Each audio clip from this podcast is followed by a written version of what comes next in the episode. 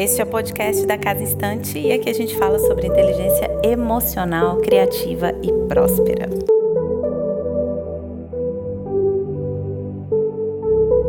E eu sou a Nay Menezes e trago um assunto bem interessante que eu não sei se vocês já pensaram sobre isso. O quanto que a gente se defende de quem a gente é. Então vamos descobrir o quanto essa defesa pode atrapalhar a nossa vida. E quem sabe não é ela que está empatando o nosso sonho, a nossa realização. Quando a gente está tentando disfarçar os nossos medos, o que a gente gosta, o quanto que a gente evita a nossa vulnerabilidade. E é nesse espaço de vulnerabilidade onde a gente mais, mais guarda a nossa essência, né? Na verdade, a gente está sempre evitando é, se colocar no mundo de uma maneira muito nua, muito evidente, porque a gente se colocar no mundo de uma maneira nua é a gente saber lidar com as nossas emoções, algumas que a gente acha que não sabe lidar, como a crítica, o medo, o erro, é, julgamento, né? Então a gente acaba se escondendo escondendo os nossos gostos, escondendo os nossos hobbies, escondendo as nossas escolhas. A gente sai de um lugar onde eu vou me satisfazer e reconhecer o que eu gosto, para um lugar de será que eu vou cumprir as expectativas dos outros? E eu digo para vocês, gente, às vezes isso é tão silencioso, às vezes isso é tão sutil e isso rouba tanto do nosso poder pessoal. Essa defesa é, de não nos mostrar, de estar tá enquadrado, formatado em um lugar de senso comum, tira da gente o nosso potencial criativo. Né? As pessoas muito buscam, nossa, pela criatividade, pela expressão autêntica, é por essa energia que a identidade traz para você, né? Esse empoderamento. E aí, de repente, a gente, ao mesmo tempo que a gente almeja estar tá nesse lugar, a gente se defende da jornada, do caminho que nos coloca nesse lugar, que é a gente dialogar com aquilo que a gente é, com aquilo que a gente gosta, com aquilo que a gente duvida, com aquilo que a gente não sabe se gosta, mas gostaria de experimentar. E às vezes é um micozinho e a gente está disponível para isso. É a gente assumir a nossa ancestralidade. E aí eu trago aqui a nossa história. Eu sempre converso é, com amigas e aqui na Casa Estante que é o seguinte: a gente tem um quintal. E nesse quintal, a gente tem os nossos brinquedos, as nossas histórias, a gente tem nossos livros, a gente tem as nossas roupas velhas, novas. Tudo, tudo está lá nesse quintal desde assim da história do seu tataravô, da sua avó, dos seus pais. Tem coisas que estão você coletou na sua memória, é, na sua bagagem emocional. Você colocou coisas nesse quintal. E esse quintal tá cheio de preciosidades. Só que como você não tem olhos para reconhecer a sua história, as preciosidades, os elementos, as ferramentas que você tem no seu quintal, você fica olhando para o quintal do outro. E às vezes o outro tem bem menos que você, mas faz muito mais que você. E tem mais resultado, tem mais satisfação pessoal, tem mais poder pessoal. Por que isso? Hein? Vocês já pararam para pensar? E a gente refletindo aqui em toda a jornada da casa, com todas as experiências que a gente traz aqui, e, e buscando pela criatividade, por esse empoderamento, por essa identidade, eu realmente é, chego à, à conclusão, ao entendimento, à compreensão de que se a gente não reconhece o que está no nosso quintal, a nossa história, os nossos valores, os nossos gostos, as nossas escolhas, as nossas relações, aquilo que construiu a gente, aquilo que constrói o nosso eu, a gente não é capaz de seguir porque a gente não tem a capacidade de alimentar a nossa vida. A gente está sempre nesse imediato, nessa coisa por ser construída e não resgata aquilo que te construiu até aqui.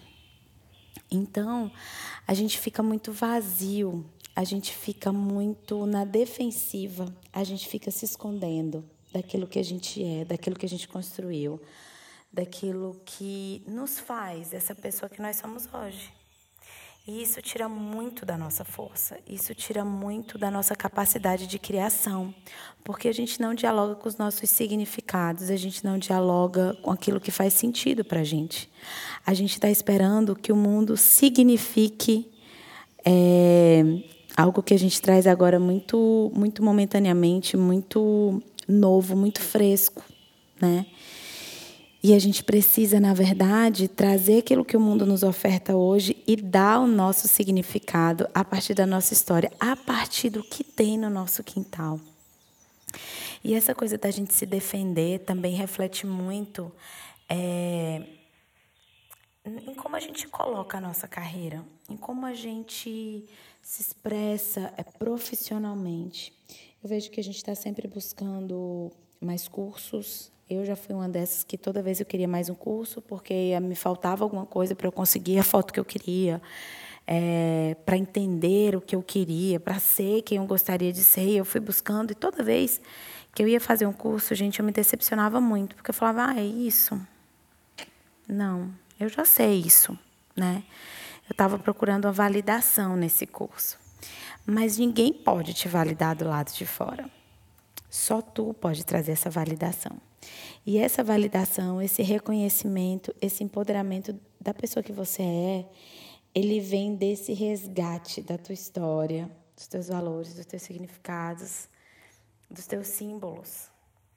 Que se tu não faz isso, tu pode ter muito, mas se tu não reconhece, tu fica muito pobre, porque tu não é capaz de, de jogar isso, lançar essa luz que tu já, tu já construiu para o teu presente.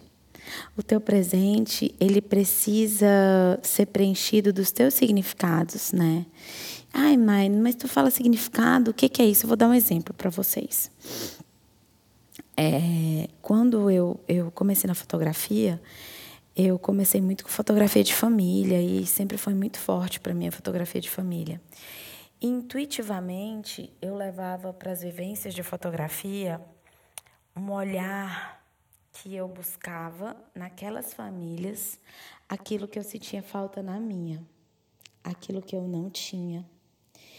Então, é, a fotografia ela foi um caminho onde eu me curei muito no meu processo familiar, no meu resgate familiar. É, mas eu signifiquei a partir de uma falta. Eu joguei isso como luz na minha fotografia para mostrar para as famílias o potencial das relações e de conexão e de tato, sabe? Tato na foto, é, vivência, não aquela coisa formatada de pose, mas uma coisa onde as pessoas pudessem olhar daqui a uns anos e falar assim: caramba, que tempo bom, que colo gostoso, olha esse olhar, olha eu fazendo uma mamadeira, olha eu dando banho. Nossa, olha como ele chorava quando era esse horário, ele não gostava dessa brincadeira porque eu sentia essa falta. Mas foi necessário. Eu olhava para o meu quintal, via a minha história, e dessa história eu transformava ela na luz que eu jogava na minha fotografia. Vocês entendem isso? Então, a técnica, a técnica ela está disponível para todo mundo, gente. É, hoje a gente não pode reclamar das infinitas possibilidades e como está acessível aprender. Né? Se a gente entra no YouTube, é, dinheiro não é mais problema, porque existe facilidade para todo lado, isso é fato. É, e tem muita gente ensinando gratuitamente. Então a técnica ela está aí. Mas por que, que as pessoas não vão para frente, né? Se já tem vários cursos e está tudo aí? Porque elas não reconhecem a história delas. Porque elas não vão lá no quintal. Elas estão se defendendo de quem elas são. Então, a técnica ela não tem como ela não tem de onde se servir, de onde se alimentar, de onde tirar o néctar, a luz, sabe? Para que ela exercite o poder dela. A técnica sem significado, sem história, ela não brilha. Ela é fria. O que dá luz para a coisa é a tua vida, é a tua história. Então, tu precisa parar de se defender de quem tu é, de onde tu veio, do que tu já fez, dos teus erros, das tuas quedas, das tuas dúvidas, do que tu gosta, sabe? Admitir o que tu gosta, o que tu gosta verdadeiramente. O que faz sentido para ti é a tua marca, É o que o mundo está querendo saber. E quando tu admitir isso, vai ser algo tão forte, tão lindo, que tu vai permitir que outras pessoas expressem verdadeiramente o que elas são. Né? E isso tudo no espaço de experimentação, no espaço de não permanência, de não manter o padrão, porque a gente está evoluindo, a gente está mudando. Mas tem coisas que tu vai percebendo ao longo da tua jornada que elas se repetem, que elas são constantes que elas são a tua pele, o teu suor, a tua respiração, sabe? Tu precisa daquilo para viver. E é muito lindo quando as pessoas se colocam tão vulneráveis, saem da defensiva e mostram a beleza que elas são. Então eu queria realmente começar é, esse podcast com esse tema, porque talvez seja um espaço onde eu não estou me defendendo, não vou me defender. Talvez nesse esteja me defendendo ainda, tentando é, cumprir uma expectativa e um formato, né? Mas não quero isso. Aqui vai ser um lugar de experimentação, de vulnerabilidade. E vamos ver no que isso vai dar. É, desejo que vocês tenham gostado dessa, dessa reflexão breve. É, são meus questionamentos, é, compreensões que eu ganho aqui na Casa Instante e que eu vou levar, levar para o podcast como uma, experimentação minha. Da Nay Menezes aqui na Casa Instante.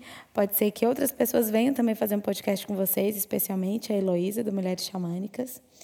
E é isso. Um beijo do coração. Até o próximo podcast. E me digam o que vocês acharam, tá bom? Entrem na nossa rede social, é arroba Casa Instante, conheçam a programação da casa.